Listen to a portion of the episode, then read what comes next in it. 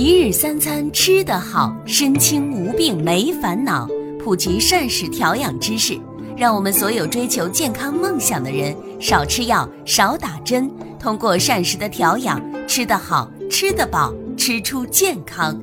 请大家记住我们共同的目标：让膳食替代你的药品，而不要让药品成为你的膳食。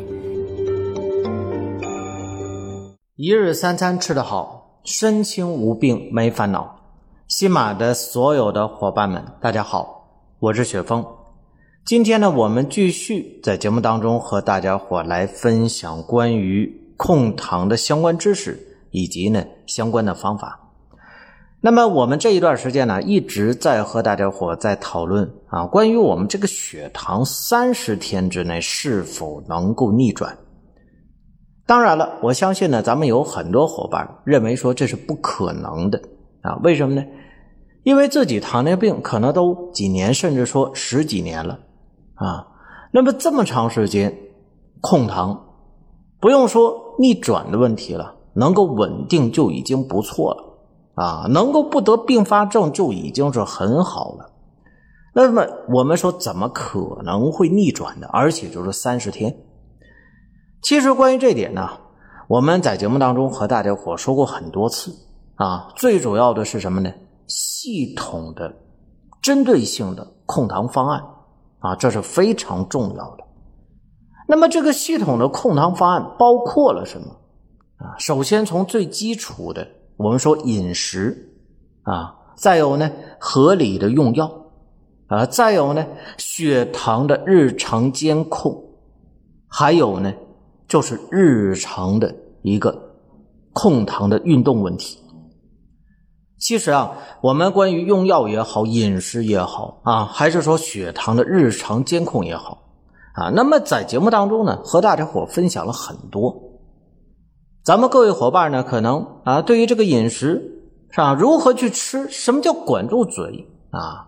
那么，在听过以往的这些节目之后，我相信大家伙应该有一个重新的认知，甚至说呢，有很多伙伴啊，在节目当中得到了很多启发，对吧？发现呢，如果按照这种的这个饮食模式啊，那么对于控糖，对于餐后的血糖稳定，可以说有很大的帮助，对吗？所以呢，我跟大家伙讲，系统的控糖，那么其实呢。我们是真的有机会逆转的。那今天呢，我们在节目当中继续和大家伙来分享啊这方面的相关知识。我们今天呢，具体的想和大家伙啊再说说关于运动的问题。其实谈到运动这事儿呢，它是简单，但是也不简单啊。为什么这么说呢？运动其实对于我们很多糖友来讲的话呢，可能自己都在。呃，去实施，对吧？有的人呢走步啊，有的人跑步，有的人喜欢骑车，有的人喜欢跳舞，有的人喜欢跳绳，有的人喜欢呢游泳，对吧？啊，总而言之啊，我们说呢，很多糖友呢都会有自己的一些运动的方式和习惯，但是啊，我们各位糖友，咱们在通过运动控糖的时候，你是否会遇到一些问题？什么问题呢？比如说啊。我们有很多糖友呢，那么每天在运动的时候，你会发现啊，越是运动呢，结果自己的血糖反而越高。有些伙伴呢，在运动的时候，越是运动啊，短期之内还行，但是时间长了，身体呢越来越消瘦，越来越虚弱，甚至说呢，并发症还加重了。那么为什么会出现这么多的情况呢？大家伙首先要清楚一点啊，那么我们运动的首要目的是什么？当然啊，这个我相信大家伙都知道，那控糖嘛，对吗？那么我们通过运动来控糖的话，这里边就有一个关键性的问题：什么样的运动才能够真正的达到控糖啊？那么是否有一个度，或者说有一些量的考核的问题？这点是非常关键吗？啊，那本身呢，大家伙要清楚一点。其实关于我们糖友的有效控糖运动呢，有两大核心性问题啊。哪两大核心性问题呢？第一个是呼吸，第二个是动作啊。为什么这么说呢？那么咱们还是要回到这个核心性的话题上，就是说你运动是为了控糖，对吗？那么控糖呢，就是为了通过运动来消耗，对吧？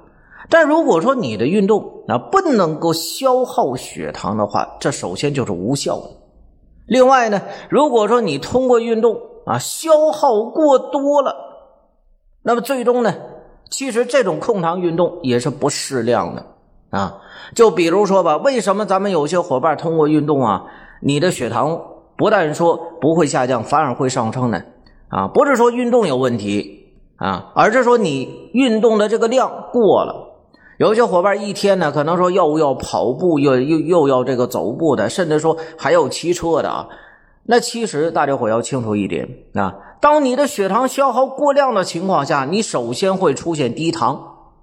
那么出现低糖之后呢，两种情况，第一个直接晕倒啊，这种情况呢，我们看新闻也是时有发生，对吧？啊，某某某人早晨在公园，然后呢，通过运动突然昏倒在地，结果发现是糖尿病人，运动过量导致的低糖，对吧？这是非常危险的，这是一种情况。那么低糖的另外一种情况是什么呢？就是啊，血糖呢开始激增，啊，应激性的反应发生了嘛？啊，开始激增，结果呢，啊，由于运动过量，最终导致呢，啊，我们这个血糖呢。不但说不会下降，反而会啊剧烈的上升，这就是问题。所以呢，我们大家伙要记住啊，在运动这方面，既要讲求运动的方式方法，更要讲求运动的适量。那么这些才叫有效的控糖运动。那么具体一点的，咱们说啊，那我什么样的方式、什么样的方法啊，多大的量才是有效的控糖运动呢？呃，咱们先说一些简单的吧，因为毕竟呢，呃，有效的控糖运动有的时候还需要具体问题具体分析啊。呃，那么最为简单的，咱们掌握几点。第一个是有氧啊，有氧呢就是我们刚才讲到的强调的呼吸问题，对吧？因为你只有在有氧的情况下啊，氧气充足的时候，我们才能消耗体内更多的能量，对吧？那如果说你做的是无氧运动呢？啊，那是另外一方面的事情。我们讲的叫抗阻力训练啊，呃，它是解决肌肉型的胰岛素抵抗的啊。但是我们单纯的只是为了控制餐后血糖的话，大家伙必须要注意，我们的运动选择方式一定要是。啊，有氧的。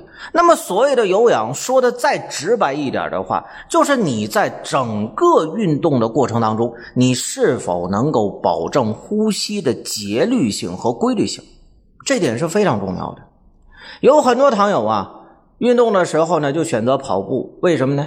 就认为跑步运动剧烈啊，这个控糖效果肯定好啊。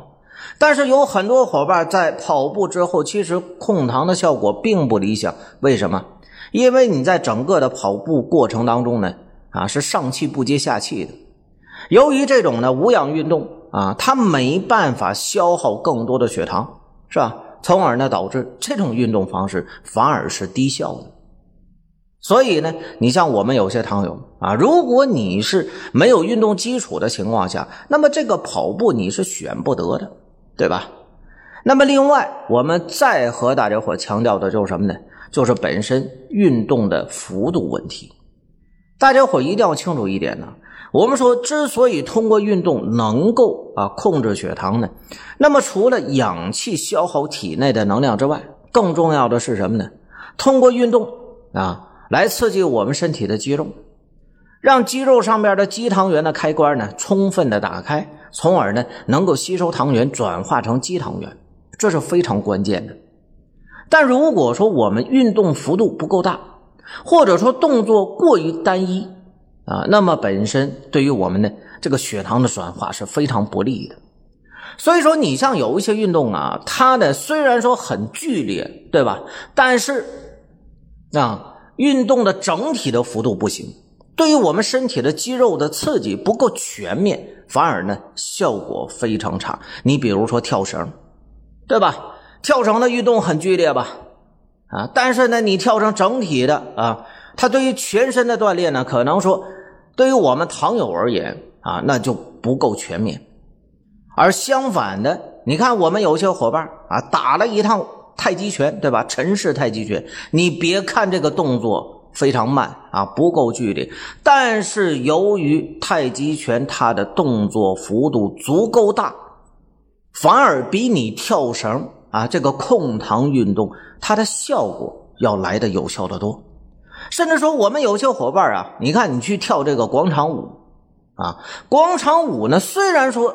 这个节奏很慢啊，动作可能不够剧烈，但是动作幅度够大呀，啊，舒展的够开，对吧？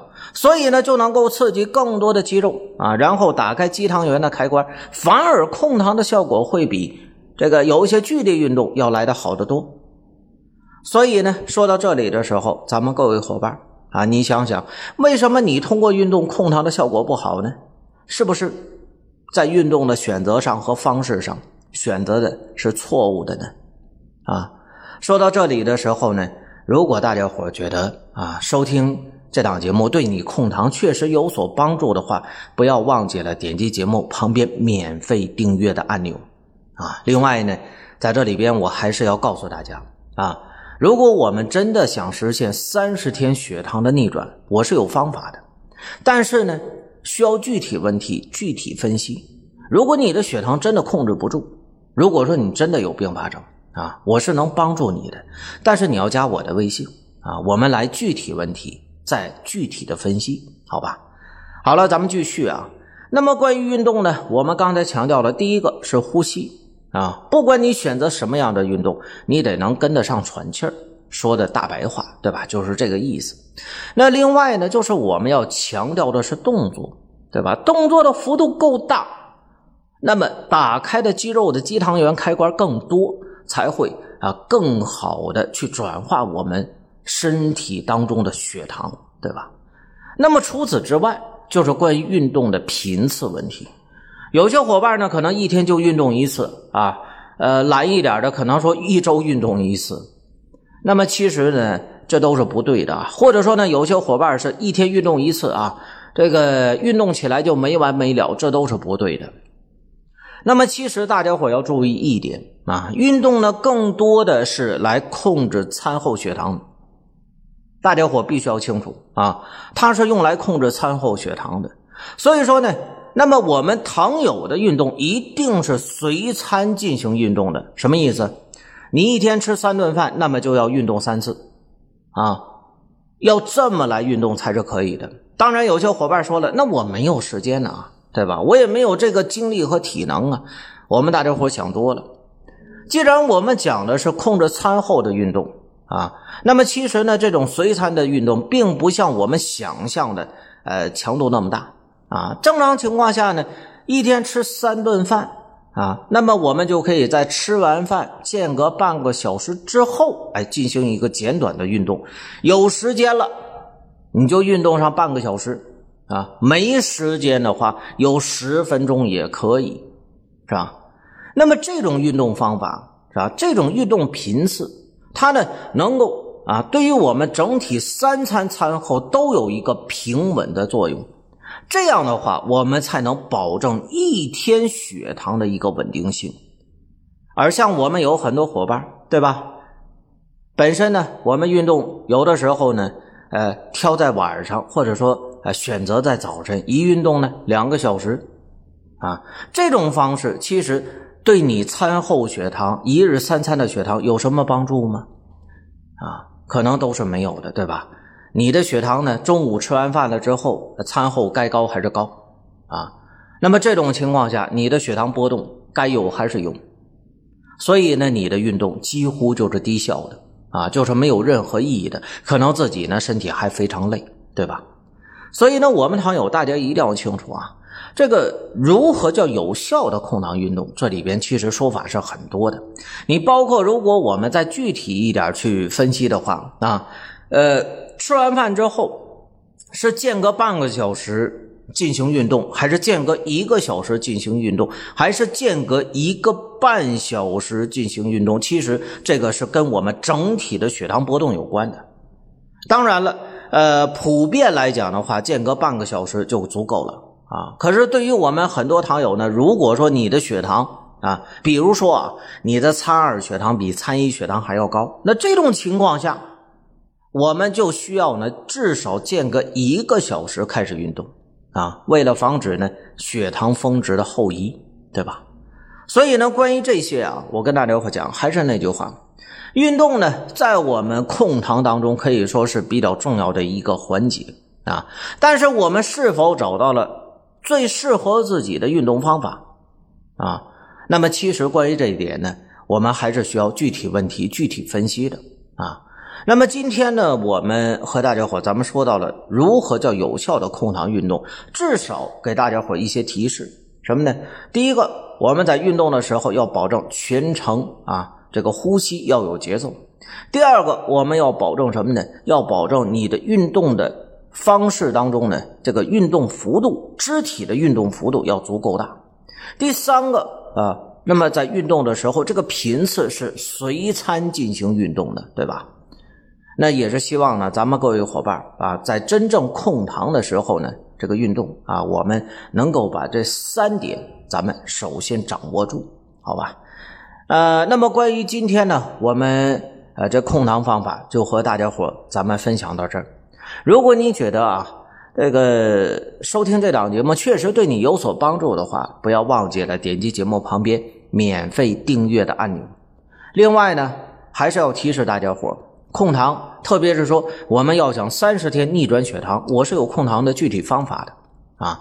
但是呢，需要具体问题具体分析，是吧？每个人的控糖方案在方向上可能是差不多的，但是在具体的细节上，根据我们自己的年龄、身高、体重。啊，以及呢，身体的各项理化指标，它必然是啊，那么每个人的方法是不同的，对吧？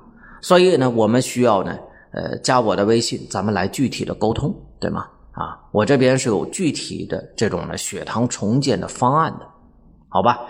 呃，也是希望啊，能够给大家伙带来更多的控糖的一些正确的、科学的一些呢好的方法啊。好了。那咱们今天就先说到这儿啊，我们呃下期节目再接着和大家伙进行分享。